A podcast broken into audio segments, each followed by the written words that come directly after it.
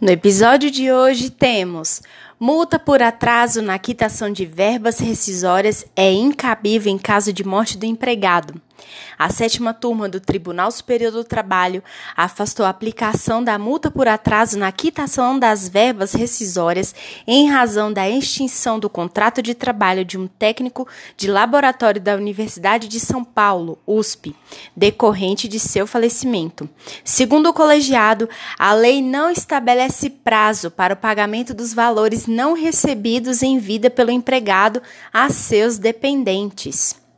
O relator do recurso de revista da USP, ministro Renato de Lacerda Paiva, assinalou que a jurisprudência do TST já consolidou o entendimento de que não é cabível a aplicação da multa do artigo 477, parágrafo 8 da CLT, em razão do falecimento do empregado.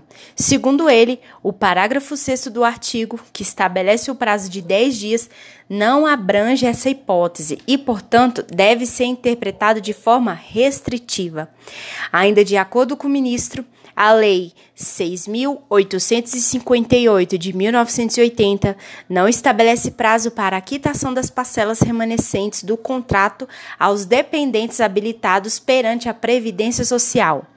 A seu ver, também é incabível exigir do empregador o ajuizamento da ação de consignação em pagamento para afastar a aplicação da multa, pois esse procedimento só é cabível das hipóteses restritas do artigo 335 do Código Civil, o que não se verifica no caso. A decisão foi unânime.